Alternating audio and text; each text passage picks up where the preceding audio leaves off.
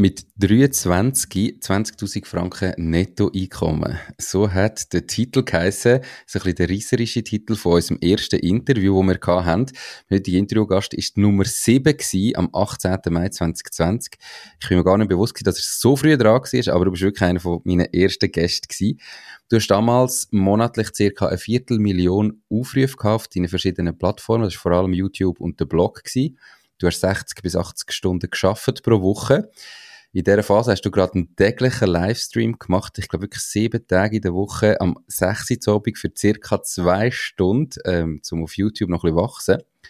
Heute habe ich gerade gesehen, hast du erst, also nicht heute, aber in den letzten Tagen einen Post gemacht, wo, wo geheißen hat, Erfolg bedeutet Opfer bringen.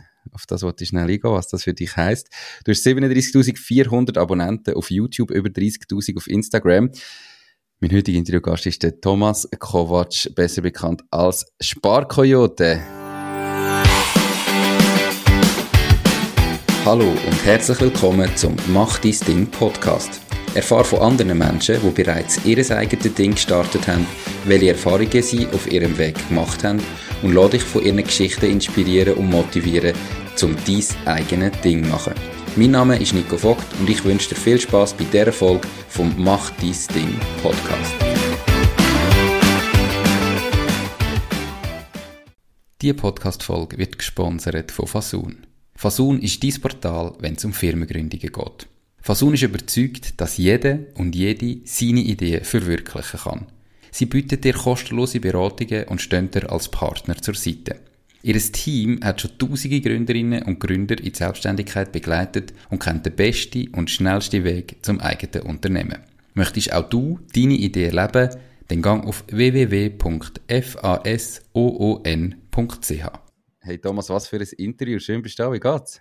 Danke dir, Nico, für die Einladung. Und auch trotz Verspätung klappt es noch meinerseits. So mega leid. Aber ähm, nein, also mega cool. Ich ich gar nicht mehr gewusst, dass es so lange her ist. Das war ja, glaube ich, gerade im Peak Lockdown, gewesen, wenn ich mich da recht äh, erinnere, wo wir das hatten, das Interview.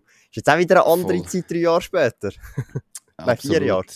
hey, 18. Mai 2020, also eben schon dreieinhalb Jahre her. Ähm, wir machen beide noch, was wir machen. Das ist doch auch schon mal cool. Hey, ich habe gerade letzte mit meiner Frau darüber geredet. Eben, eigentlich schon krass, dass der Lockdown jetzt dann, der erste Lockdown jetzt dann schon vier Jahre her ist, nicht? Also mhm. die Zeit ist ja auch krass in den letzten vier Jahren, oder? Also ich habe auch schon mit vielen Leuten so ein bisschen das Gespräch gehabt und wenn man sich so ein bisschen zurückerinnert, das war so skurril gewesen, dass, was wir dort gemacht haben und also wie das dort dann abgelaufen ist, das kannst du dir heute wie gar nicht mehr vorstellen, genauso wie bevor es passiert ist, weißt du, was ich meine? Also so die mhm. Normalität, dass du rausgehen kannst, das ist alles normal erlaubt, du kannst einfach Sachen machen so der Kontrast, das ist schon sehr, sehr, sehr, sehr krass. Und du hast auch vorher erwähnt, ich habe ja Daily Streams gemacht, ich habe auch, by the way, Daily Videos gemacht und das sogar auf zwei Kanälen, auf meinem Hauptkanal Sparkoyote und auf dem zweiten Kanal Spielkoyote. Dort geht es ja um Trading Cards, Collectibles und eben mein anderes Business. Und ich frage mich manchmal, heute auch so, wie habe ich die Zeit gehabt, um so viel Content zu produzieren, weil heutzutage produziere ich nicht mehr so viel Content Heißt nicht, dass es schlechter läuft, sondern im Gegenteil. Aber nichtsdestotrotz frage ich mich wie habe ich das in die Zeit reingepackt? Ich glaube, das war eine sehr spezielle Zeit, weil du halt nur die High bist, nicht unterwegs bist, du hast keine Downtime gehabt. Und es war sehr speziell. Gewesen. 100 Pro, ganz eine andere Welt damals. Eben, du hast wirklich keine privaten Termine gehabt, auch gar nicht, oder? Aber wir wollen heute nicht auf Corona eingehen, sondern auf das, was sich verändert hat. Was hat sich bei dir verändert in den letzten um, ähm. knapp vier Jahren? Eben, gerade wenn du sagst, weniger Content-Produktion, aber es läuft besser. Äh, wie du auch schon gesagt hast, du hast ja eigentlich, wie ich es sehe, zwei grosse mhm. Firmen, Einkommensquellen. Vielleicht mhm. ist es unter der gleichen Firma. Das eine ist das Sparkoyote mit Blog und der ganzen Social-Media-Geschichte. Ähm, und das andere ist ja Amazing Toys, heisst es, glaube ich, genau. oder? Ist ein, ein lokalen Laden auch noch, plus ein Online-Shop, wo du eben äh, so Trading Cards und so Zeug verkaufst. Wie hat sich das verändert, beide Sachen in den letzten bald vier Jahren? Vielleicht auch noch ganz ein kurzes Recap, eine Minute. Das eine ist eben der Blog, den habe ich 2016 gestartet, sparkoyote.ch, gleichnamiger YouTube-Kanal, Thomas der Sparkoyote. Da tue ich meine Finanzen à la finanzielles Tagebuch öffentlich teilen. Man sieht mein Depot, meine Aktienkäufe, Verkäufe, Fehler, die ich gemacht habe, Verlust, die ich gemacht habe, also auch Totalverlust, sehr transparent. Das andere, amazingtoys.ch, das ist eben Online-Shop sowie auch Store mit in Zürich, nahe Bahnhof Erika, der 2 Straße 123. Da haben wir Trading Cards, Collectibles, Pokémon, Yu-Gi-Oh! Comics, Videospiele, alles Mögliche. Wir kaufen da, verkaufen auch und eben auch online. Das sind so die zwei Hauptgeschäfte, ähm, wo ich betreibe als separate Firmen. Ich habe natürlich auch noch andere Beteiligungen oder eben Sachen, die ich mit Partnern zusammen mache, Firmen, die ich zusammen gegründet habe. Aber das sind so ein bisschen die Hauptbusinesses, wo ich auch mein Einkommen letztendlich äh, verdiene. In beiden bin ich auch angestellt. Also ich bin angestellt in den eigenen Firmen. Und also es ist der, seit dem letzten Mal so viel passiert. Also ich meine, es sind jetzt dreieinhalb Jahre her. Also das ist unglaublich. Also es hat damit angefangen, man kann ein eigenes Office bekommen. Das Office habe ich mittlerweile nicht mehr, weil wir jetzt in ein über 400 Quadratmeter Office, Lager und Büro eingezogen sind. Und man muss sich überlegen, das hat von die angefangen, jetzt sind wir bei über 400 Quadratmeter was sehr, sehr, sehr, sehr viel ist, wenn man sich das mal kann, so ein bisschen bildlich vorstellen ist einfach 20 mal 20 Meter riesige Würfel sozusagen, oder? Also freie Fläche. Ähm, da hocke ich jetzt aktuell im Moment äh, in dem Office. Und da sind wir jetzt das Jahr, also letztes Jahr eingezogen, letzten Sommer, weil es einfach keinen Platz mehr hatte, auch fürs Büro nicht. Wir haben da letztes Jahr mehr Leute, also ich habe seit, seit unserem Interview dort habe ich auch drei Leute eingestellt, Vollzeit, unter anderem Teil von der Family, aber auch Freunde oder jetzt auch äh, letztes Jahr jemand, der komplett mit normalem Bewerbungsverfahren reingekommen ist ins Team.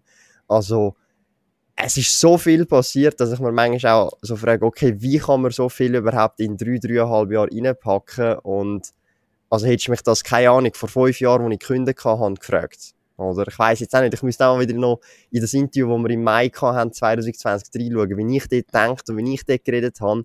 Das ist wahrscheinlich ein Big Difference, weil ich hätte auch gar nicht gesehen, dass in dreieinhalb Jahren so viel möglich ist. Ich, ich habe natürlich ähm, kurz reingelassen und vor allem auch nochmal Zusammenfassung gelesen, so in der Vorbereitung. Du bist dort gerade wirklich drei Wochen in deinem damaligen Office drin gewesen. Also das oh, okay. das erste Office. ja. ähm, dort wirklich ganz, ganz frisch und in dem Fall jetzt wieder gekündigt und, und weitergezogen. Ja, aber also ich kann nur sagen, das ist doch genau das, wo eben das Unternehmertum auch ist, oder? Dass du irgendwie, du kannst gar nicht, logisch, du probierst zu, also, zu planen, in die Zukunft zu schauen, aber am Schluss musst du einfach durchziehen mhm. und die Challenges, die dann auch kommen, einfach machen. Jetzt mit diesen Mitarbeitenden, etwas, was mich schon interessiert, du, du bist schon natürlich so ein bisschen eben in dieser Hustle-Culture inne, mhm. zumindest damals gewesen. Ich weiß nicht, ob es immer noch so ist. Du hast dort wirklich 60 bis 80 Stunden geschafft ja. in der Woche und auch gesagt, hey, das gehört dazu, das muss jetzt so sein. Hat sich das verändert oder ist das nach wie vor wirklich so auch das Volumen, wo du, wo du pushst und wenn ja oder nein? Also ich habe jetzt eben erst kürzlich, also gestern, das Gespräch mit meinem Mitarbeiter, mit dem Beat, und da ist eben genau um das Thema gegangen. Und das ist so ein bisschen, mh, mm, warum macht man das, was man macht? Und wir sind dann so ein bisschen darauf rausgekommen, es ist so ein bisschen der Hunger, den man hat. Der Hunger nach, egal was man will, nach, nach Wachstum, nach Streben, nach Erfolg oder egal was. Es kann einfach sein, dass man auch weitermachen will. Man will schauen, wie im Videospiel, hey, wie wie kommst du, was für ein Highscore kannst du erreichen, kannst du kannst du das machen, du hast jetzt das schon geschafft, kannst du auch aber das nächste Level schaffen oder das nächste Level und so weiter. Das ist jetzt wie, gerade kürzlich hat doch äh, irgendein Teenager oder Bub hat ja Tetris, glaub, gewonnen. Also er hat Tetris überlastet, weil es einfach mhm. durchgespielt hat sozusagen, was bisher ja auch noch nie gemacht worden ist und so nach, nach dem Motto, so ausreizen, was ist möglich. Und in dem Gespräch sind wir so ein bisschen drauf gekommen, ähm, weil wir erst auch kürzlich jemanden getroffen haben, vor ein paar Wochen, ähm, auch so ein bisschen in unserem Alter plus minus und er hat ein schönes Auto gehabt, so ein Porsche und noch ein paar andere Sachen, was ja voll okay ist, selber verdient, selber sich erarbeitet und dann sind wir so ein bisschen darauf rausgekommen, okay, hey, ich habe aber ein Postauto. Mein erstes Auto ist ein Postauto. Oder? Also wirklich also ein gebrauchtes so Postauto. Nicht so irgendwie so ein kleiner Transporter. Mhm. So ein kleiner, genau, so ein Transporter, so ein, ähm, was ist ein, äh, ein Renault, äh, mhm. meine Güte, ist ja egal. Auf jeden Fall ein Postauto. Und wir sind dann so auf den Schluss so drauf rausgekommen, es ist so, wenn du dir jetzt schon zu dem Zeitpunkt, wo du eigentlich noch am Anfang von der Reise bist, und wenn du mit 20 etwas gestartet hast und du bist 30, dann bist du immer noch am Anfang von der Reise von deinem Unternehmen oder whatever du aufbaust, ist eigentlich ein Porsche, wenn du dir das holst oder andere materielle, sehr teure Sachen oder wo auch sehr viel äh, Zeit beanspruchen, eigentlich wie ein Roadblock für das, was du eigentlich kannst weitermachen. Du kannst dir immer überlegen, hey, der Porsche hat jetzt 80.000 Stutz gekostet. Ich sehe das wie 80.000 Stutz, okay, das ist mindestens ein Mitarbeiter für das ganze Jahr zahlt. Mhm. Aber jetzt habe ich einen Porsche in der Garage, wo ich Garagenkosten muss zahlen, ich muss Versicherung zahlen, ich habe vielleicht Vollgas drauf und so weiter. Und dann sind es vielleicht doch eineinhalb Mitarbeiter, die ich mir leisten für das ganze Jahr. Also 150 Prozent Stelle. Und das ist so ein bisschen das Mindset, wo ich drin bin und dann eben der Beat mir gesagt hat, so, eigentlich, ey, Thomas, musst auch ein bisschen immer schauen, so, du bist ein bisschen in deiner Bubble, mhm. du schaust so ein bisschen, wahrscheinlich von 100 Leuten sind 5 Leute so und die restlichen 95 sind eigentlich relativ happy mit dem Porsche und dort, wo sie angekommen sind und sie floaten einfach weiter. Und das ist so ein bisschen, wie ich das kann beschreiben, nicht, dass es das eine besser oder schlechter ist, nur dass das zwei verschiedene Herangehensweisen sind, wenn man dieselbe Ausgangssituation hat. Die einfach ab dem einen Punkt sagt einer, hey, es langt mir. Und ab dem anderen Punkt sage ich zum Beispiel ich, hey, ich will es mal ausreizen, ich will in die Extreme gehen, ich will schauen, wie weit kann ich das Spiel spielen. Du bist da sicher in dieser Extreme inne. Wir haben lustigerweise im Vorgespräch schon schneller geredet. Ähm, bei mir hat das Kind, mein erstes Kind, das mega verändert. Mhm. Also ich, ich sehe dich so ein bisschen auch mhm. als gewissen Teil eben so die Fire Bubble oder Financial Independent, Retire Early. Mhm am Anfang eben möglichst probieren, viel verdienen und nichts ausgeben oder so wenig wie es geht ausgeben oder ich sage jetzt wie nötig und möglichst viel Sparrate haben, möglichst viel auf die Seite tun, um irgendwie vielleicht einmal finanziell unabhängig werden oder so. Ich glaube, auf dem Weg bist du ja schon sehr, sehr, sehr weit.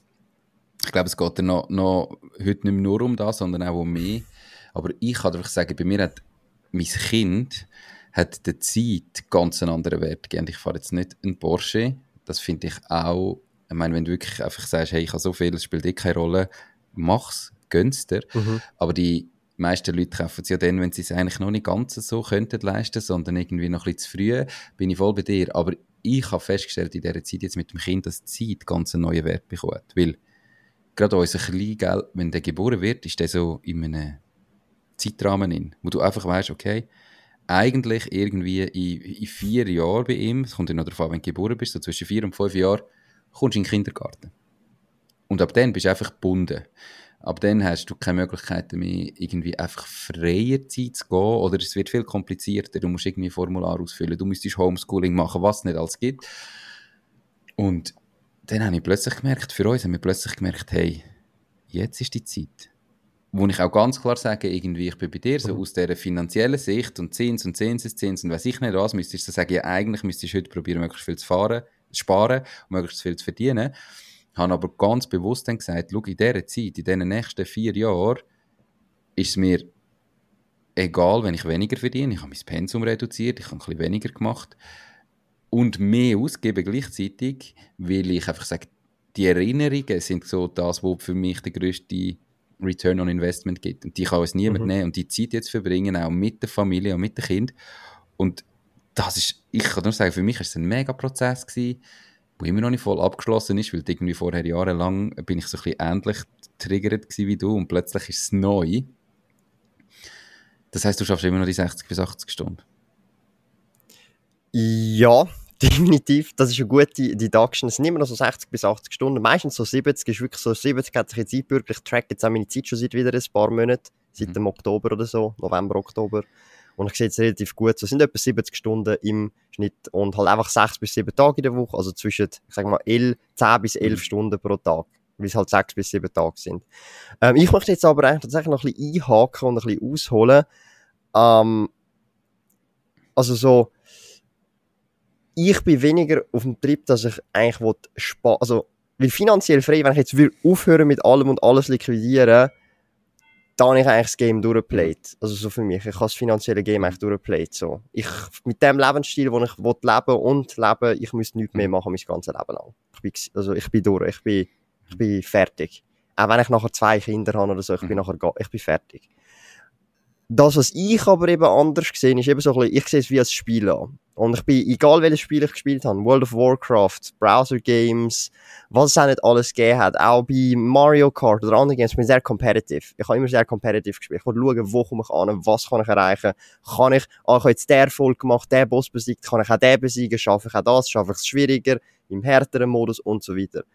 Und das ist sehr in mir verankert, warum auch immer. Es gibt ja verschiedene Gründe, eben, sei es jetzt Erziehung oder wie ich aufgewachsen bin, was ich schon gespielt habe als Kind und so weiter, oder?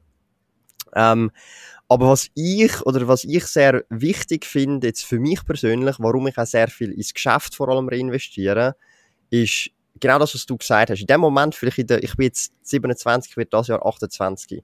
Das heisst, wahrscheinlich in den nächsten ein, zwei Jahren ist es bei mir dann auch so weit. Du hast ja gerade gesagt, das zweite ist bei dir schon auf dem Weg. Bei mir wird es dann das erste sein, das auf dem Weg ist, dann in der nächsten sehr nahen Zeit. Das Jahr tue ich ja heiraten im Mai. Das kommt ja dann auch noch. Danke. Und, also das heisst, das wird sicher bei mir auch Thema, aber nur gesehen ich, du hast jetzt so ein bisschen vom Approach gesagt, okay, du hast reduziert, da bin ich auch voll dabei, in dem Moment, wo das passiert, wollte ich auch reduzieren. Mit dem grossen, aber feinen Unterschied. Mein Ziel ist es, wenn ich reduziere, dann wollte ich anfangen, mehr verdienen. Das heißt, bis zu dem Zeitpunkt muss ich etwas aufgebaut haben, wo zumindest, wenn ich auch reduziere, nicht an meine Arbeitszeit mhm. gekoppelt ist, oder? Das heißt, ich muss nur noch managen in dem Kontext. Darum auch Mitarbeiter anstellen, die Verantwortlichkeiten haben für verschiedene Bereiche und auch mhm. gut in dem Sinn, was sie machen und auch gern das machen, was sie machen. Darum auch eine schöne Arbeitsumgebung im Sinne von coole Leute da haben. Man kann auch zwischenmenschlich miteinander Sachen machen oder in der Freizeit vielleicht was machen. Also, ähm, das heißt so für mich in dem Kontext, in dem Moment, ah, okay, hey, äh, das Kind oder die Kinder, man weiß ja nie, wie viel gerade aufs Mal kommen, ähm, sind da. Okay, ich reduziere von den 70 Stunden im Schnitt vielleicht auf 40 Stunden oder was immer, oder 35, genau die Hälfte abgehabt, dann hast du richtig viel Freizeit, zumindest finde ich, tue ich das so verspüren. Und, aber trotzdem wird das Einkommen dann wachsen, weil die Arbeitszeit, die 35 Stunden, die weggeht von mir, nicht mehr, ähm, also nicht mehr einen Einfluss darauf haben, wie das Geschäft läuft. Oder? Und das ist ein großer Punkt von meiner Sicht her. Ähm, ich bin sehr lang selbstständig und bin es immer noch, zu einem gewissen Grad. Aber das Ziel ist, Business Owner zu werden. Und im Prinzip, du weißt, du bist Business Owner, wenn du ein Jahr weg bist und dein Business nach einem Jahr gewachsen ist. Und du hast ein Jahr nichts gemacht. Oder? Also das ist so ein bisschen, ein bisschen der Point. Wie du bist Aktionär von deinem eigenen Unternehmen, wo du aufgebaut hast und es läuft auch ohne dich und du kannst Dividenden kassieren. Ich bin natürlich voll bei dir. Ähm, bei mir ist es ja, also ist es natürlich auch so, dass wir, wir haben, also ich, sind auch mehrere Firmen und wir haben auch Mitarbeiter, ich habe auch Geschäftspartner und äh, das läuft, läuft sehr gut. Ähm, trotzdem kann ich natürlich sagen, dass nach wie vor behaupte ich immer noch irgendwo deine Zeit kostet. Also weißt, du kannst natürlich sagen, hey, so oder so wachse ich oder mein Unternehmen wächst weiter, auch wenn ich weniger schaffe dafür mhm. und ich verdiene mehr, auch wenn ich weniger schaffe dafür. Und trotzdem ist es natürlich so, wenn du dir mehr Zeit würdest investieren, würde noch mehr rausschauen. Ob jetzt das in dem Unternehmen ist oder vielleicht du sagst, ich kann ja nochmal ein neues Unternehmen aufbauen, weißt? Es ist einfach so der, das Level ist ja nie fertig, so nach oben. Weißt du, was ich meine? Es gibt ja, ich meine, das Level, wenn du sagst, du spielst ein Spiel, es hört ja nie auf. Und darum ist so bei mir die Frage, wenn ist wirklich also genug, weißt du, was heisst genug? Ich möchte in der Zeit, wo ich arbeite, möchte ich natürlich das Maximum rausholen. Ich möchte mit dem Podcast weiter wachsen. Das heißt, jeder, der bis jetzt gelost hat, den Podcast teilen mit zwei, drei Kollegen, abonnieren, bewerten, das hilft, oder? Ich möchte persönlich wachsen. Ich möchte, dass meine Unternehmen weiter wachsen und laufen mit möglichst wenig Zeiteinsatz von mir selber natürlich. Oder nicht jetzt. Ich habe auch gemerkt, während dem Reisen, wir sind ja ein Jahr gewesen, reisen, wir haben vorher schnell darüber geredet, ich glaube, die Leute, die regelmäßig hören, haben das mitbekommen, dass ich natürlich auch brauche zu arbeiten. Also ich, ich will auch arbeiten. Ich kann nicht den ganzen Tag nichts machen. Das ist mal zwei Wochen Ferien lustig, aber nach zwei Wochen Ferien habe ich ein Kribbeln nicht mehr und ich will wieder etwas machen und ich muss wieder etwas machen.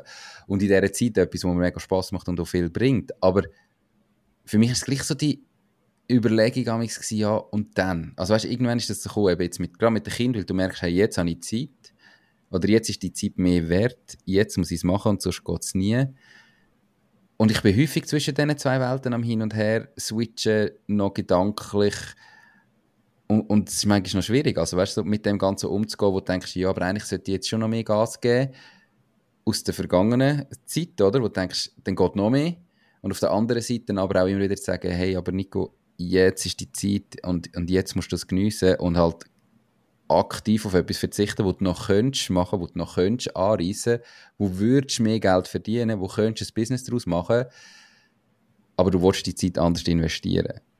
Und ich, ich finde das ein recht schwieriger Prozess. Das ist eben das, das ist eben das, was ich gemeint kann, oder? Also, hm, ähm, nehmen wir jetzt an, ich arbeite 70 Stunden aktuell, okay? Und davon ist jetzt einfach einfach gerechnet 35 Stunden People Management zum Beispiel und äh, 35 Stunden sind 35 das Stunden live drin, Mann. Sind Schlecht. Erzähl weiter. 35 Stunden sind operatives Schaffen, ja. also im Business schaffen. Jetzt als wirklich als konkretes Beispiel, ich nehme ein Video auf, ich nehme einen Podcast auf, ich tue ein Paket mhm. abpacken und verschicken. Also 35 Stunden operativ und 35 Stunden People Management. Vielleicht macht mir das Operative viel, viel mehr Spaß, aber das People Management ist das, was mhm. mich skaliert. Oder? Und das ist das, was ich gemeint habe. Vielleicht, wenn ich nur noch 35 Stunden schaffe und ich vor 35 Stunden nur noch 30 Stunden, also 30 Stunden People Management mache, weil das skalierbar oder mich weiter kann skalieren. Ich tue dann HR hire, ich hire jemanden, der für mich Leute hiret und dann nur noch 5 Stunden operative Arbeit machen. Mhm. Das habe ich mehr damit gemeint. Oder wenn ich dann aber reduziere. Das ist das, was du gemeint hast ich bin dann nicht mehr der Bottleneck. Also ich verstehe, was du meinst. Klar könnte ich jetzt 70 Stunden People Management machen, aber das mache ich nicht. Da habe ich auch keinen Bock drauf. Dann tue ich anfangen, HR einstellen. Verstehst du, was ich meine? Also es würde sich effektiv das, was du gesagt hast, man reduziert sich auf das, was vielleicht am effizientesten ist fürs Geschäft, damit du immer noch den Output hast. Aber ob du dann noch 35, also es klingt zwar mega hart, aber ab einer gewissen Größe, ob du jetzt als Geschäftsführer dann 35 oder 70 Stunden an deinem Geschäft schaffst, dein Geschäft tut nicht doppelt so viel wachsen, weil du doppelt so viel dran schaffst. Das ist Kann die Realität. Ich die Realität selber, ist, ja. es wächst vielleicht um 1, 2 Prozent mehr, oder? Also wenn du schon 10 Millionen Revenue im Jahr machst, nur wieder die doppelte Zeit investierst und du hast ein Team von 12 oder 25 Nasen, dein Revenue wird sich jetzt nicht verdoppeln. Er wird sich auch nicht für, um 50% erhöhen, sondern dein Revenue wird sich vielleicht um 2, 3, 4, 5% erhöhen und bei 10 Millionen sind das 500k und wir reden von Topline-Revenue, nicht mhm. irgendwie von Profit, oder? Dann fragt man sich, okay, ja, wegen 500k und ich tue eigentlich nochmal 35 Stunden reinpumpen, ähm, ist es jetzt wirklich nötig? Ich glaube weniger. Es gibt andere Möglichkeiten und Wege, wie du dann dein Geschäft ab dem Punkt weiter kannst skalieren. Und das ist letztendlich, natürlich durch Technologie, heutzutage auch AI ein Passwort, Sachen automatisieren, aber natürlich auch letztendlich ja, in Form von Mitarbeitern, Workforce, Human Resources, in dem, dass man halt Leute stellt für bestimmte Bereiche, bestimmte Bereiche ausweitet oder in bestimmten Bereichen, wo man noch nicht dabei ist, wie du jetzt auch gesagt hast, neue Gebiete erkunden, aber das vielleicht auch nicht selber macht, sondern jemand reinholt ins Boot, also jemand einstellt für den Bereich, der dann nur für das zuständig ist oder für zwei Teilbereiche. Und das habe ich halt mehr gemeint, also so den Bottleneck möglichst wegmachen von sich selber und natürlich ideal irgendwann im Best Case, also nicht Best Case, aber vielleicht irgendwann heisst dann, look, ich will nicht mal mehr Geschäftsführer sein, sondern ich mhm. stelle einen CEO ein. Ich bin wirklich nur noch Investor im Board. Und dann habe ich vielleicht nur noch eine Stunde, zwei pro Woche und ähm, das Meeting mit dem Geschäftsführer, wo dann alles managt mit den ganzen anderen Manager unten dran. Das ist natürlich dann nicht gerade in ein, zwei, drei, vier, fünf Jahren. Das ist dann vielleicht erst in zehn Jahren der mhm. Fall, die Realität. Oder aber bis dort ähm, ist man dann schon so weit. Und da sage ich halt einfach, ähm, mein Ziel jetzt erstmal sicher kurz bis mittelfristig in den nächsten ein, zwei, drei Jahren ist an einen Punkt kommen, wo ich kann sagen, hey, ich kann auch 35, 40 Stunden arbeiten und das Business wächst trotzdem noch jedes Jahr ungefähr gleich viel und es macht dann keinen Unterschied mehr, ob ich eben 70 oder 35 oder auch 25 Stunden schaffe, sondern ich muss einfach noch das Minimum von dieser Zeit anwenden, weil ich halt einfach das Ganze noch managen und halt noch keinen anderen CEO haben oder noch keinen anderen Manager haben, wo das tut anleiten und führen sozusagen. Also ich, ich finde es auch ein super Ziel und äh, ich, ich würde gerne in äh, zwei, drei Jahren, wenn es dann vielleicht so weit ist, mal sicher wieder mit dir darüber reden und schauen, wie sich entwickelt hat. Aber der Vorteil, den du hast und das, was du dir eben krass erarbeitet hast mit der ähm, höheren Stundenzahl auch, ist, dass du ja dann auch den finanziellen Druck nicht hast. Also weißt, du kannst ja dann auch entscheiden und sagen, look, ich muss jetzt nicht mehr noch mehr arbeiten, für noch mehr Geld zu verdienen. Es darf hm. langsamer wachsen, es darf ohne mich wachsen und ich kann jetzt Leute suchen, habe das Geld, um die zu zahlen und auch wenn dann mal vielleicht kurzfristig weniger direkt auf mein privates Konto kommt, spielt das nicht so eine Rolle. Ich kann das im Unternehmen wachsen lassen. Das hast du dann natürlich erarbeitet über die, die paar Jahre, die es jetzt schon sind. Bringt mich schnell auf das, was ich einleitend gesagt habe, nämlich du hast einen, einen äh, Blogartikel geschrieben, der hat geheißen, Erfolg heißt Opfer bringen. Ich habe nur den Titel gelesen. Ähm, hm. Um was ist dort gegangen? Was heißt das für dich? Also konkret ähm, ist auch ein Video, das ich auch gemacht habe, das auch gleich heisst, es geht halt wirklich so darum, du kannst halt im realen Leben kannst du halt, weil deine Zeit limitiert ist durch Geburt und Tod, du hast einfach eine Anzahl Jahre und du hast jedem Jahr x Stunden, Tage und so weiter und jeder hat die gleiche Anzahl Zeit zumindest, wenn du mhm. potenziell gleich alt wirst, sozusagen. Es ist einfach ein bisschen verschoben. Du hast, ein, hast früher ein Geburtsjahr als ich, ich ein späteres und so weiter, oder? Und in dieser limitierten Zeit musst du halt entscheiden, was machst du, warum machst du es und warum tust du das jetzt effektiv machen. Und manchmal ist es ja so, du gehst gewisse Opfer ein, um dass du halt kannst etwas ermöglichen, entweder für dich selber, für deine Familie, für deine Kinder, Freunde, Kollegen oder whatever, oder auch dir selber. Oder? Ich sehe es immer sehr ähnlich, so zum Beispiel, was haben meine Großeltern gemacht, väterlicherseits? Sie haben eigentlich ihr Heimatland in dem Sinn, oder halt ihre Roots geopfert und sind geflüchtet aus Ungarn, weil es damals noch kommunistisch war und gesagt, sie starten irgendwo neu, weil sie sehen keine Perspektive für ihre eigenen Kinder und dann auch die Nachfahren, weil sie sehen einfach keine Perspektive. Und das ist ein sehr smarter Move gewesen, aber in dem Moment muss eine Person eigentlich sagen, hey, ich muss jetzt da weg, ich muss meine Roots in dem Sinn opfern für die Zukunft von meinen Kindern, Enkel und so weiter. Und sie sind dann in die Schweiz gekommen. Oder? Das ist auch ein Move. Und wir reden da nicht von Auswandern und hey, man macht das offiziell, sondern man geht dann mal über Nacht weg. So alla, man flüchtet wirklich, oder? Weil das ist ja nicht so easy damals. Einfach so Auswandern aus einem kommunistischen Land. Das Gleiche bei Vietnam, bei meiner Mutter auch. Und da sehe ich halt, ja, man muss Opfer im Leben bringen. Wie das bei mir zum Beispiel konkret aussieht, bin ich auch ganz ehrlich und das ist jetzt die letzten paar Jahre definitiv sicher der Fall, wenn man viel schafft, also du musst überlegen, wenn ich 70 Stunden in der Woche arbeite und das generell sehr oft mache. Also ich bin letztes Jahr in der Ferien gewesen, in Japan, für fast einen Monat. Mit der Flop, das war unsere Verlobungsreise. Gewesen. So, aber bevor ich auf Japan in die Ferien bin, bin ich das letzte Mal 2019, glaube ich, in die Ferien. Also sozusagen erst viereinhalb Jahre später. Also ich bin von 2019 praktisch eigentlich gar nie irgendwo in die Ferien, bis ich dann 2023 im Sommer wieder auf Japan bin für einen ganzen Monat. Das heißt, das ist für mich eine Form von Opfer. Ich wäre gerne jedes Jahr reisen irgendwann. Ich kann es mir auch leisten, ist kein Problem. Ich kann auch jedes Jahr, wenn ich will, irgendwo hingehen, wo es mir gefällt, das Land anschauen. Aber ich habe die Periode zwischen 2019 und, also bis und mit 2023, wo ich dann halt dann in die Ferien bin, genutzt, um zu sagen, hey, ich gehe jetzt halt nicht in die Ferien, ich habe den Fokus aufs Business, ich baue lieber das auf in dieser Zeit. Und rückblickend muss ich sagen, es hat sich gelohnt, weil ich weiß jetzt, ich bin finanziell an einem Punkt, wo ich kann sagen, schau, egal was jetzt ist, ich kann mit meiner Familie, egal, kann ich überall in die Ferien, wo ich das würde wählen und ich müsste jetzt nicht darauf verzichten und sagen, hey, okay, der Ort können wir jetzt nicht gehen, weil, mhm. ja, es langt nicht. Aber das ist, also, ich kenne das, ich bin das erste Mal mit meinen Eltern in einem Hotel gsi, wo ich irgendwie 20, 21 war. Davor sind wir noch nie, wir haben es uns nicht können leisten mhm. zu dem Zeitpunkt, oder? Also so, äh, immer nur bei Verwandten, Kollegen übernachtet und so weiter. Aber nicht aus Grund von, hey, ähm, man hat es einfach so wollen, sondern es ist einfach gar nicht anders gegangen. Also so, ob, entweder gehst du in die Ferien, wo du Kollegen und Verwandte hast, oder du gehst halt nicht in die Ferien, fertig. Und das sind halt so, so ein Points, wo ich muss sagen, mit Opfer bringen, das ist damit gemeint. Oder bin ich auch ganz ehrlich, okay, wenn du 70 Stunden in der Woche schaffst und das wirklich durchziehst, hast halt, muss ich ehrlich sagen, das Privatleben ist dann halt nochmal ein bisschen eingeschränkter. Oder wie du musst dir überlegen, das sind etwa 30 Stunden oder 25 Stunden und das sind halt dann doch nochmal drei bis vier mhm. Stunden pro Tag im Durchschnitt, wo dir an Privatleben letztendlich fehlen.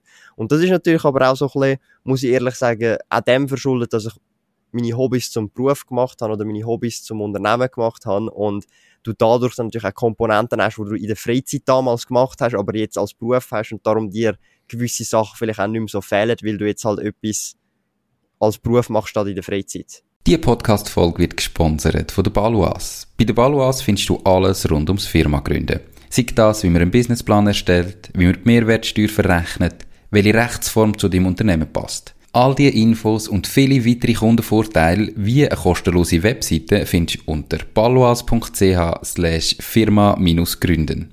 Und übrigens, sie übernehmen auch einen Teil von deinen Gründungskosten. Alles auf paloas.ch slash firma-gründen. Das ist ganz sicher so. Ähm, ich nehme ganz gezielt ein bisschen den Gegenpol ein.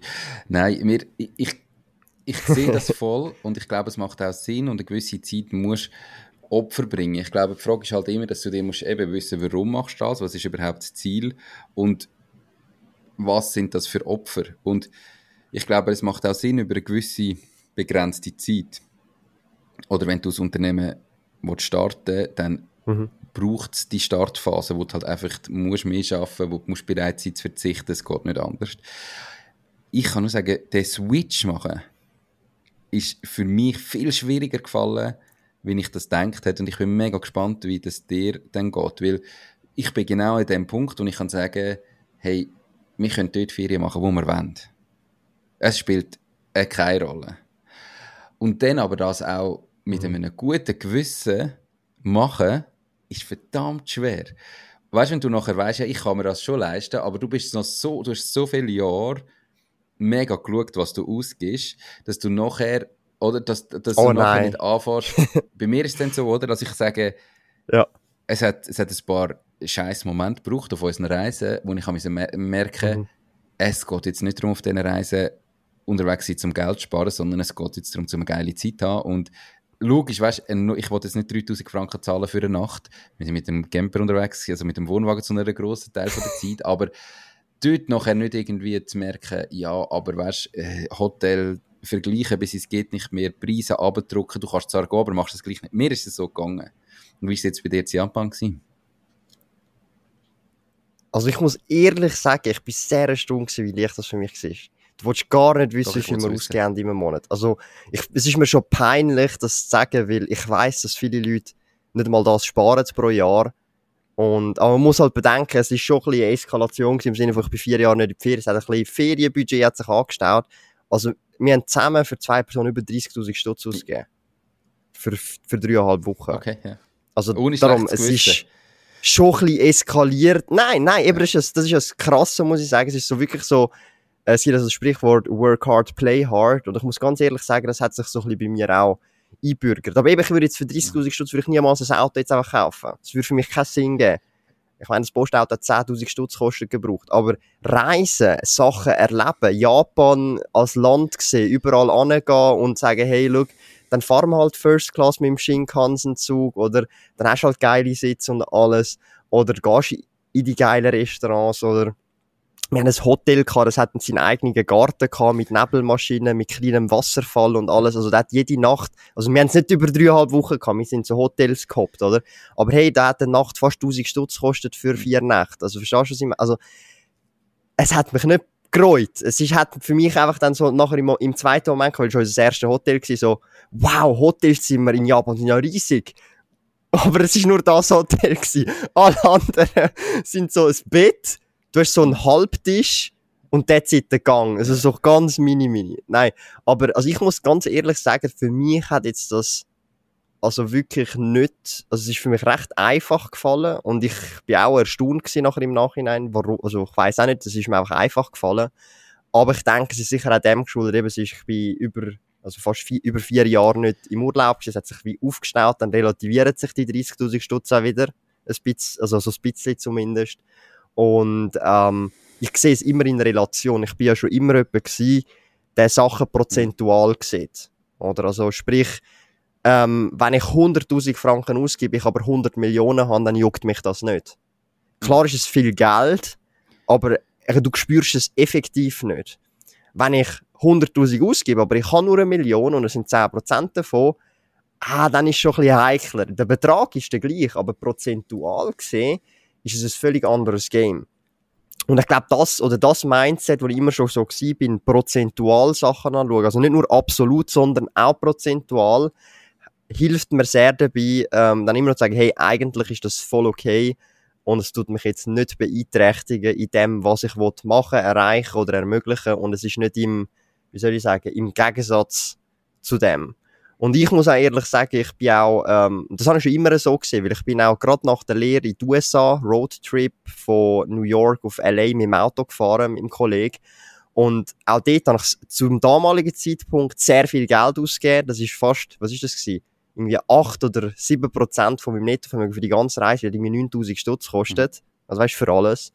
Und ich habe dann auch dort gewusst, so, hey, ich gebe es gerne aus, weil ich weiss einfach, das ist so, hey, ich werde genau einmal so eine Reise machen, alle 10, 15 Jahre oder so, weil ich halt nicht so jedes Jahr so krass reisen gehe. Und es hat sich gelohnt, weil ich habe gewisse Erfahrungen, die ich mache, sehe mehr Perspektiven.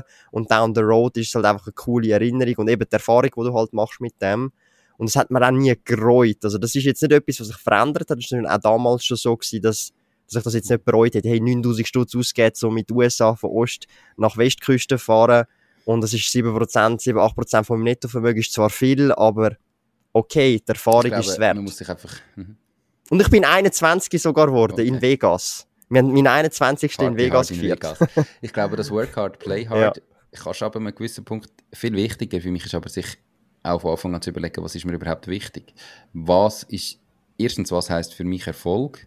Und ich meine, das ist einfach Geld zu messen, mhm. aber auch was ist mir persönlich wichtig? Und der eine sagt halt vielleicht, hey, das Auto ist mir brutal wichtig und dafür wollte ich nicht reisen, das sagt man nicht, ich bin in der Schweiz oder ich weißt, ich habe ganz ein anderes Leben. Und der andere sagt halt, mir sind die Reisen und unterwegs und die Erfahrungen viel wichtiger und dafür brauche ich kein Auto. Und in dieser Anfangszeit umso mehr, wenn eben irgendwann geht vielleicht einfach alles, finanziell ist überhaupt kein Problem, aber in dieser Anfangszeit musst du halt einfach probieren, dir wirklich dann auch sehr strikt zu sagen, das Geld, das ich zur Verfügung habe und das ich ausgebe, tue ich wirklich dort einsetzen, wo, wo es mir persönlich den höchsten Mehrwert gibt. Und ob denn das für dich dein Auto ist, oder ob das Reisen ist, oder ob das ein Haus oder eine Wohnung ist, hey, das musst du selber herausfinden. Das Problem der meisten Leute ist doch einfach, dass sie halt überall immer Geld ausgeben, wenn sie mehr verdienen und sich das gar nicht überlegen.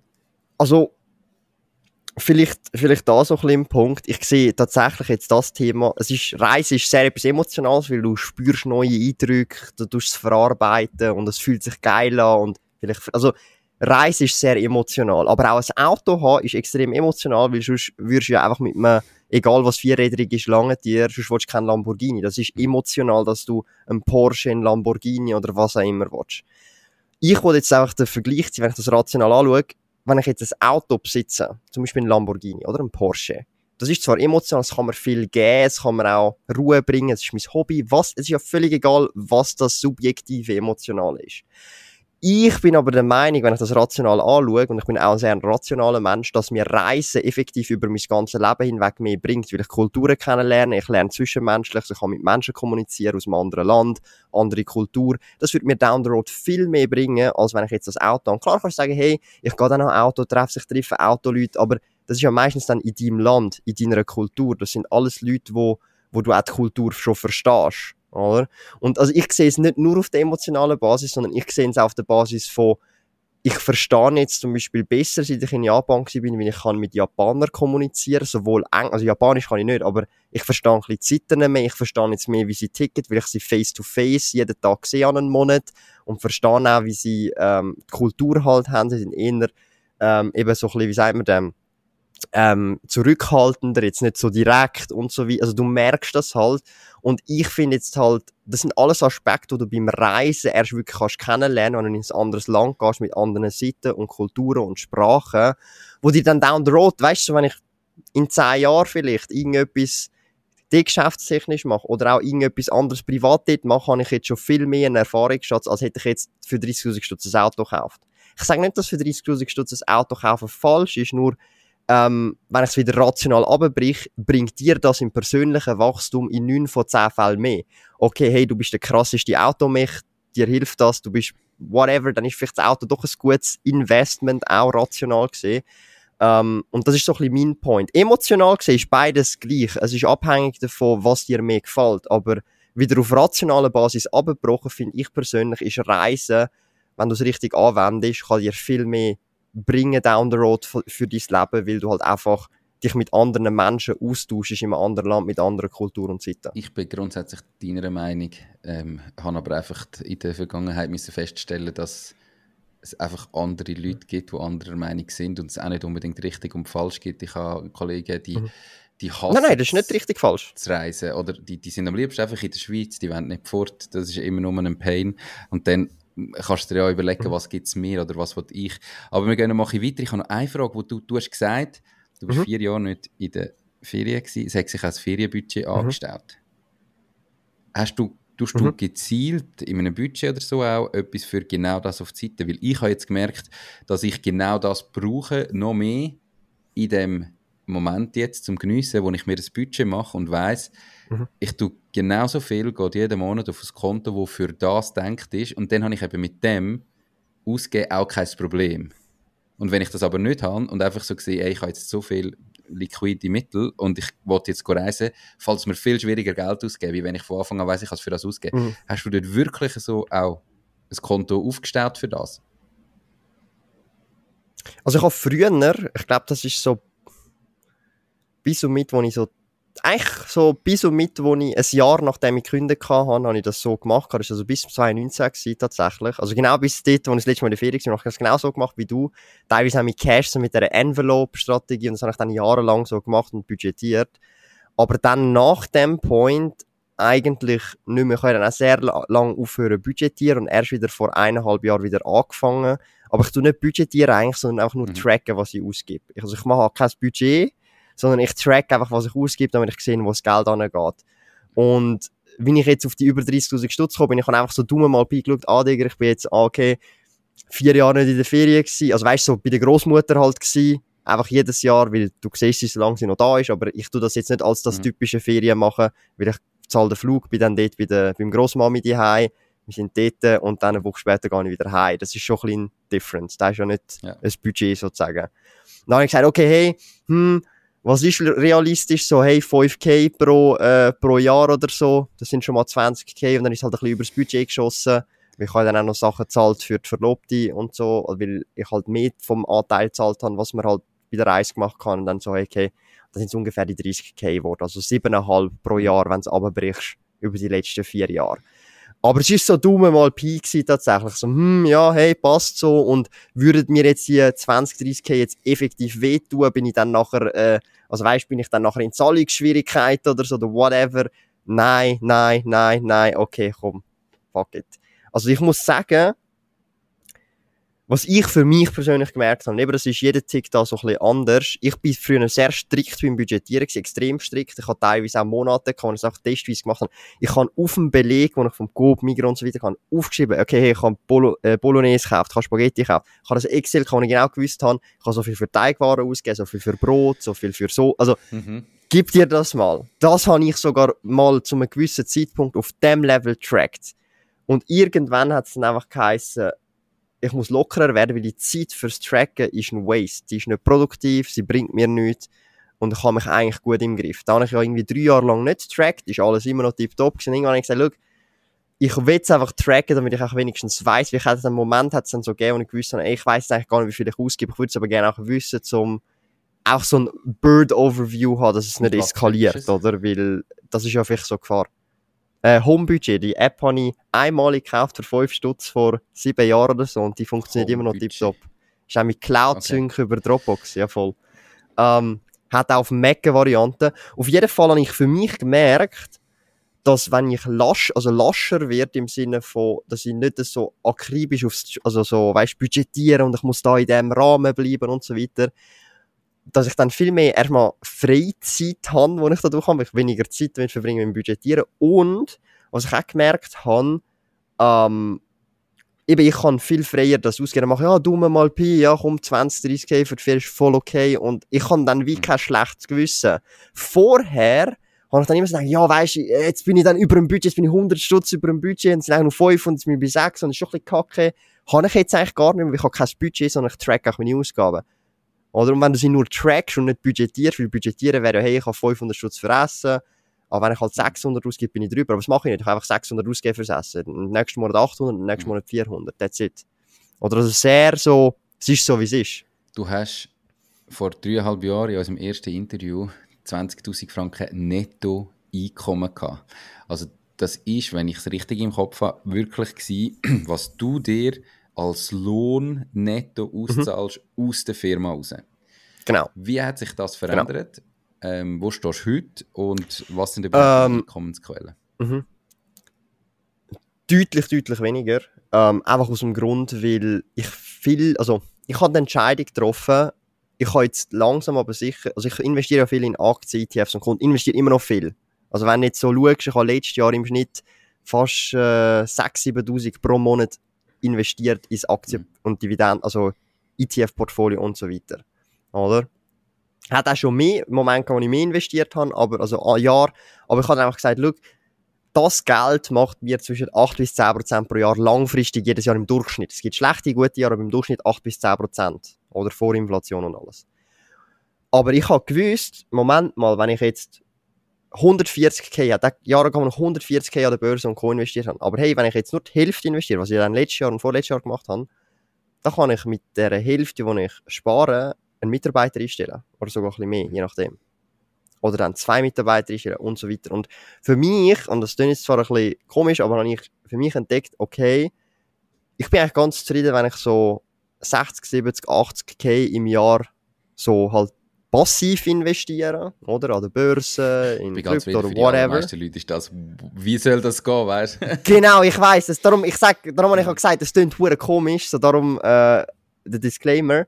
Und der Rest, oder zwar wirklich alles, egal wie viel es ist, ich im Unternehmen lande und so investiere, dass ich anfange Leute einstellen oder Infrastruktur oder mir ins neue Büro ziehen, über 400 Quadratmeter. Also, das ist abart. Also, ich zahle jetzt mehr Miete pro Monat als ich damals im Jahr, im, A äh, im Jahr, nicht im Jahr, als ich im Monat im Angestelltenjob verdient habe. Und zwar mhm. mehr als Doppelte. An Miete insgesamt, overall mit allen Locations, die ich muss zahlen. Das ist abartig. So, der, der, nur schon der Gedanke, und wenn du mir vor sechs Jahren das gesagt hättest, dass ich am Point bin, das hätte ich dir gar nicht geglaubt. Ich so, what the hell, wo zahle ich doppelt, über doppelt so viel Miete, wie ich da, also damals überhaupt verdient habe netto. Weißt du, was ich meine? Und das ist so ein bisschen der Point, ich habe gemerkt, wenn ich ins eigene Geschäft kann reinvestieren egal in welcher Form, bringt mir das lang- und mittelfristig mehr als die 10% pro Jahr. Deutlich mehr. Also mhm. sehr viel mehr.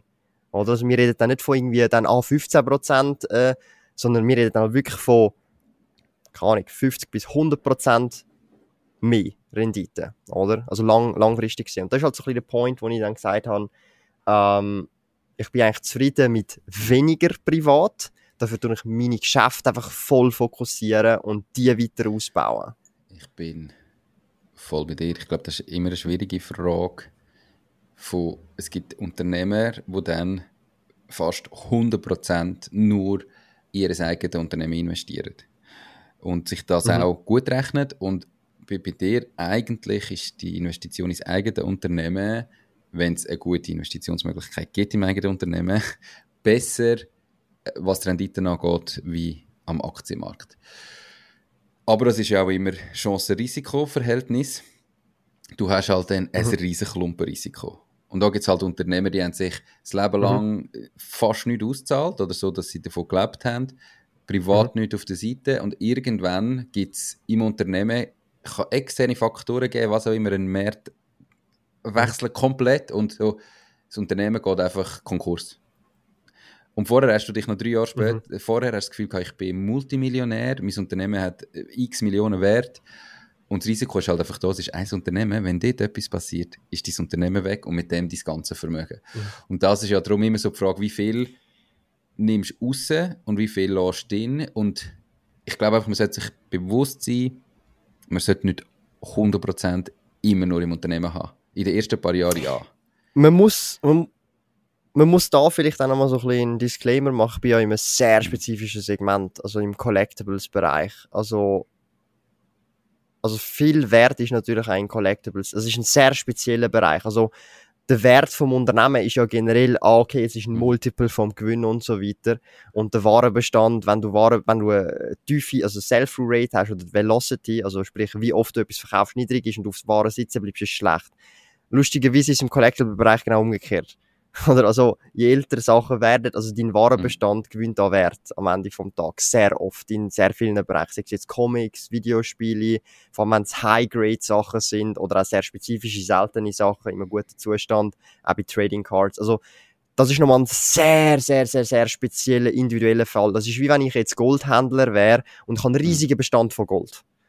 Oder klar kannst du sagen, ja, dein Unternehmen ist wert von Multiple und wir tun jetzt mal das Gold, wo du 100 Millionen in Gold hast, das ist immer gar nicht bewerten, das ist nichts wert. Wenn deine Firma nicht gut läuft und du keinen äh, Gewinn mehr machst, dann ist das Gold, was du dort drin hast, die 80 Millionen, das ist nichts mehr wert. Das ist eben nicht der Fall. Das ist ein sehr spezieller Case, wie wenn du jetzt ein Goldunternehmen hättest, dann ist auch dein Warenbestand ein mhm. signifikanter Wert. Oder jetzt Gold wäre jetzt zum Beispiel extrem liquid, das ist das Extrembeispiel. Oder dann sind die 80 Millionen immer noch physisch da. Vielleicht, wenn du es aufs Mal verkaufst, ist es halt wirklich Spot Price, aber die sind dann auch noch da. Das ist nicht etwas, was du dann massiv abschreibst jedes Jahr, weil halt dann das neue iPhone rauskommt oder du im Elektronikbereich bist und so weiter. Und nicht, also das ist schon nochmal ein sehr spezieller Fall. Ich habe auch schon viele Szenarien durchgespielt.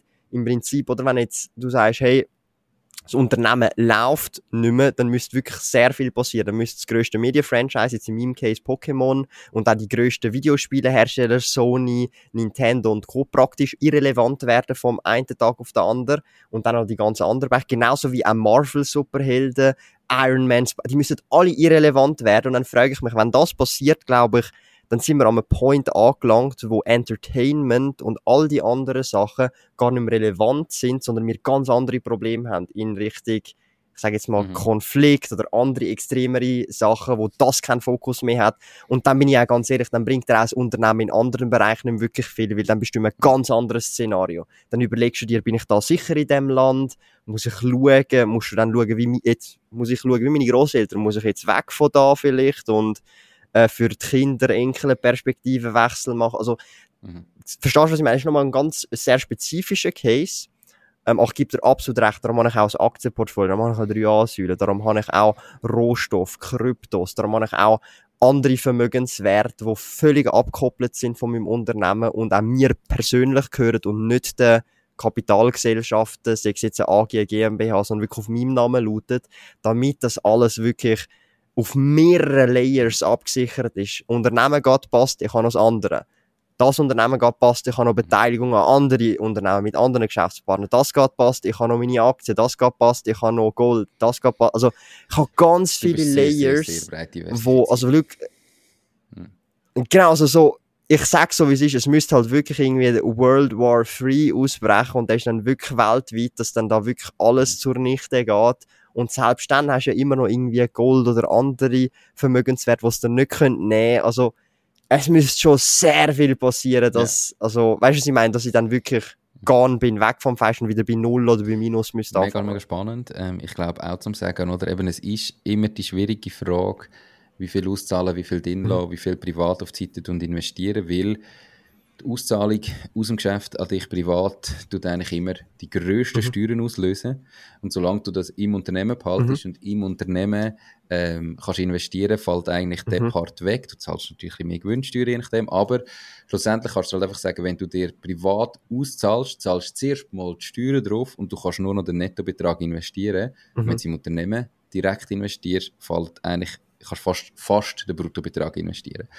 Und darum ist das halt immer so die Überlegung, mhm. die du machst, ja, ich nehme nur das raus, was ich brauche. Ich bin der Meinung, aber an einem gewissen Punkt, nicht in den ersten zwei, drei Jahren, aber an einem gewissen Punkt solltest du anfangen, das breiter diversifizieren und nicht komplett alles nachher nur auf das eine Pferd setzen. Aber gibt es unterschiedliche Meinungen, das ist meine persönlich. Hey, jetzt muss ich dann, ja, erzähl. Also, vielleicht noch ganz kurz zu dem Punkt, weil da hat sich meine Meinung tatsächlich in den letzten ein bis eineinhalb Jahren doch noch stark verändert. Du hast ja den Punkt gesagt, okay, man hat ein gewisses Businessgröße, Unternehmen erreicht oder ein gewisses Vermögen erreicht, jetzt fange ich an, noch mehr diversifizieren. Bin ich zu einem gewissen Grad voll d'accord, aber es gibt dann auch so einen Point, wo du überdiversifiziert bist, im Sinne von, ähm, wenn du Unternehmer bist, ist dein eigenes Business halt immer noch das, was dich dort angebracht hat, wo du jetzt bist. Mhm. In der Regel. Weißt du, was ich meine? Und der Point ist, in dem Moment, wo du dann anfängst aufhören, das zu machen, was dich dort angebracht hat, wo du bist, und nicht mehr Risiken eingehst, dann kommst du aber auch nicht mehr weit. Wenn das okay ist, wenn du okay bist, so auf dem Level float, ist das ja voll okay. Aber wenn du sagst, hey, ich will eigentlich schon noch ein 10x oder ein 100x machen mit dem Business, dann musst du eigentlich so weitermachen wie bisher oder so noch extremer gehen. Also, ich gebe dir ein Beispiel. Wenn du sagst, hey, look, ich bin happy, wenn ich so bei 2, 3, 4, 5 Millionen am Floaten bin und es läuft gut und ich wachse zwischen 1 bis 10 Prozent pro Jahr, mhm. ist ja easy. Aber das Problem ist, wenn du dann sagst, hey, look, ich will trotzdem vielleicht, vielleicht einfach schaffen will, oder einfach ausprobieren will, eben wieder zurück zum Highscore, zum Spiel, ich will einen 100 Millionen Exit haben, wenn du einen Exit willst, schauen, whatever. Dann kommst du eben so nicht weiter, wenn du zu krass diversifizierst. Ja, ich gebe dir recht, wenn du 10 Millionen hast, macht's, also im, und 8 Millionen davon in deinem Business sind, macht Sinn, dass du 2 Millionen in Aktien, ETFs, Krypto, whatever hast, du bist abgesichert, die 2 Millionen langen. Aber der Rest, der muss in dein Business. Und mit diesen 8 Millionen machst du dann vielleicht deine 80 Millionen, nicht mit diesen 2 Millionen, wo du diversifiziert investiert hast. Und das ist so ein bisschen das, was ich gemerkt habe, wenn du in dem Sinne wirklich viel weiter willst oder eines von meinen Zielen ist zum Beispiel auch zu sagen, hey, ich will viele Arbeitsplätze schaffen, vor allem in der Schweiz, oder? In diesem Bereich, wo ich halt tätig bin. Dann kommst du halt nicht drum herum, dass du möglichst viel Geld ähm, in deine Businesses investierst. Oder was ich mir auch schon überlegt habe, okay, wenn es Opportunitäten gibt, bin ich auch nicht geneigt oder abgeneigt dazu, zu sagen, hey, look, ich habe ein Aktienportfolio, das halbe Million groß ist, ich könnte zwischen 100 bis 150.000 abzwacken, um zu sagen, hey, look, ich will das investen für das Geschäft, in dem ich sage, hey, ich will jetzt gerade mal mhm. zwei Mitarbeiter einstellen. Weil ich das einfach will, wie ich sehe, da sehe ich jetzt gerade Opportunities. Und dann nach dem Jahr kann ich immer noch schauen, hat sich jetzt das gelohnt oder nicht und kann dann immer noch backpedalen oder sagen, hey, das hat sich massiv gelohnt. Jetzt kann ich mir jetzt einfach wieder die 150 fast wieder auszahlen und ich bin wieder am gleichen. Also, verstehst du, was ich meine? Das ist so ein bisschen das, was ich gemerkt habe, die letzten, also letzten 8, 12 bis 18 Monate für mich, dass Diversifikation gut ist und da bin ich auch dabei, das habe ich auch die Layers, aber ab einem gewissen Point, wenn du wie die Schallmauer oder die verschiedenen Schallmauern willst durchbrechen, ist zu krasse Diversifikation ein Nachteil leider. Also ganz sicher, ich meine, Diversifikation heißt immer irgendwo Chancen, also Rendite und Risiko ein bisschen brechen. Das heißt, du hast weniger Rendite und dafür ein bisschen weniger Risiko. Dort muss jeder wissen, wie viel Risiko das er hat. Und du bist natürlich am Punkt, wo ich sage, ich meine, mit dem, was du auf der Seite hast, mit denen, wenn es nur 5% Rendite macht im Jahr, bis du vielleicht irgendwann mal nicht mehr arbeiten bist du Multimillionär. Du musst, also weißt auf dieser Seite, das heißt, du hast ja das Risiko abdeckt. Und logisch, nachher einfach nur noch das Risiko noch mehr abdecken und noch mehr, macht nicht Sinn auf der, ich sage einfach so, in dieser Startup-Welt, da gibt es natürlich viele Leute, die sind irgendwann einmal in einer neuen Kapitalrunde, wo sie noch Geld raisen und so weiter, Multimillionäre, also teilweise 100 Millionen Vermögen oder wenn du jetzt Crypto-Space anschaust, Milliarden Vermögen, oder, wo sie dann offiziell auf dem Papier stehen haben, auf ihrem Lohnauszug steht aber fast nichts. Neben dem Unternehmen haben sie nicht investiert und dann geht das Unternehmen Konkurs und dann hast du vom einen auf den anderen Tag null Vermögen. Und dort so eine gewisse Diversifikation, bin ich der Meinung, macht Sinn.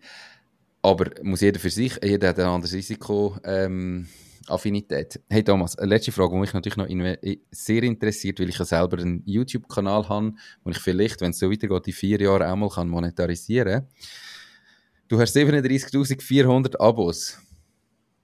Was, was schaut, was springt da nur vom YouTube-Kanal her raus? Was hast du für das für Einnahmen? Boah, also du meinst jetzt AdSense-Einnahmen oder was genau? Ja. Oder alles? Erzähl alles, wenn du offen bist und alles würdest erzählen. also so, ich habe ja vor, vor glaube knapp zwei Jahren dazu entschieden, so nicht mehr über die Umsätze zu reden, weil die Leute nicht ganz verstehen, dass Umsatz nicht gleich Gewinn ist. So wenn ich dir jetzt sage, ich mache eine Million Revenue, dann denken die meisten, ich mache eine Million. Aber dann siehst du nicht an, ich habe über ein halbes Dutzend Schweizer Mitarbeiter. Gar nicht irgendwie Geo-Arbitrage, sondern Leute, die in der Schweiz arbeiten, eine Familie in der Schweiz mhm. haben und Vollzeit arbeiten. Gell? Also wir reden nicht von Geo-Arbitrage in den Philippinen, wo all die Coaches für stellen ja das 600 so, als wäre das das, was sie verdienen, wenn sie sagen, wie du in einem Monat 30 Franken verdienst und das ist Umsatz. Genau, aber neben das, mhm. neben eben das, das ist nicht einmal so, dass sie das, also ich mache das ja nicht böswillig, aber ich habe festgestellt, neun von zehn Leuten denken dann, ich habe eine Million verdient. Also es ist einfach so. Das ist leider Gottes einfach so. Darum, ich teile das eigentlich nicht mehr, aber ich kann sagen, wenn du in dieser Grössenordnung bist, natürlich abhängig vom Bereich, wenn du dich nicht dumm anstellst, kannst du locker davon leben. Und ich sage es jetzt mal so, wenn ich mich jetzt nicht zu weit aus dem Fenster lehne, also es ist auch möglich damit siebenstellig Revenues machen. Also es ist möglich. Ja. Ja. Also im Jahr, ja, nicht im Monat. Krass. Mit, ja, das ist heftig, mit 37.400. Genau. Das ist aber wahrscheinlich der kleinere Teil AdSense und der größere Teil sind Partnerschaften, Alles, Kooperationen, whatever. So. Ja. Aber du musst auch bedenken, ich habe nicht nur den Blog. Also ich kann es nicht so einfach splitten. Also so, zum, du musst wie überlegen, okay, wenn ich jetzt auf meinem Blog zum Beispiel auch über die gleiche Anzahl Abonnenten hätte, einfach mhm. um es ein bisschen vergleichen, dann ist der Blog mit der gleichen Anzahl Abonnenten eigentlich drei bis viermal so viel wert okay. von den Abonnenten. Weil ein Leser ist viel, wie soll ich das sagen, hat eine viel längere Aufmerksamkeitsspanne. Oder viel höhere Aufmerksamkeitsspanne als okay. jemand, der das Video schaut. Das heisst, also wenn 30.000 Abonnenten Leser hast, in deinem Blog ist das etwa so viel wert, meinen Augen nach, wie jetzt zum Beispiel 100.000 mhm. YouTube-Abonnenten oder das ist mehr. natürlich eben in deinem Bereich Finanzen. Und dann, wenn du über Instagram redest, wenn du über Instagram redest, dann müsstest du irgendwie eine Viertelmillion Abonnenten haben, finde ich jetzt. Mhm. Also du kannst es so abbrechen anhand von, ich, ich tue es immer mit Aufmerksamkeit spannen oder halt wie tief ist jemand in einem mhm. Thema drin vergleichen. Genau. Und darum ist also so Blog ist halt wirklich eigentlich essential oder eine Webseite eine eigene. Es muss nicht ein Blog sein, einfach eine eigene Webseite, darum mache ich einen eigenen Online-Shop. Ähm, und dann hast du dann halt Video und Longform und dann hast du Shortform Video oder Bilder-Posts. Das ist so wirklich, also von der Qualität her, wenn du abbrichst. Oder? Mega spannend, merci vielmals. Dann weiss ich jetzt so her, dass ich noch arbeiten im Schweizerdeutschen mehr. Du machst ja das Ganze auf Hochdeutsch. Hey, wir haben ein bisschen technische Probleme gehabt, darum hat es sich ein bisschen verlängert. Ich muss leider weiter. Merci viel, viel für deine Zeit. Ich komme ganz sicher auf dich zu, wenn es dann darum geht, vielleicht in zwei, drei Jahren wieder ein Update zu machen und schauen, wie hat es sich verändert. Hat es geklappt mit Familie? Man weiß es ja auch nie. Ähm, wünsche dir ganz viel Erfolg bis dorthin. Es ist ein ganz anderes Gespräch geworden, wie ich gedacht hätte. Ich hoffe, ähm, trotzdem spannend und auch für dich gut gewesen. Ich wünsche dir ganz einen schönen Tag noch und merci viel, viel mal, bist du da gewesen. Danke dir, Nico, und vielen Dank für die Einladung. Und ich denke, wir werden definitiv eine dritte Session hinbekommen. Mach's gut, ciao, ciao. Das war es auch schon mit dieser Podcast-Folge. Ich bedanke mich ganz herzlich fürs Zuhören. Ich würde mich außerdem extrem freuen, wenn du auf meine Webseite www.mach-dies-ding.ch wirst gehen und dich dort in mein Newsletter einträgst. Damit kann ich dich über neue Folgen und Themen, die dir helfen, dein eigenes Ding zu starten, informieren. Nochmal danke vielmals fürs Zuhören und bis zur nächsten Folge vom Mach dies Ding Podcast. In dem Sinn, alles Gute und bis dann, dein Nico.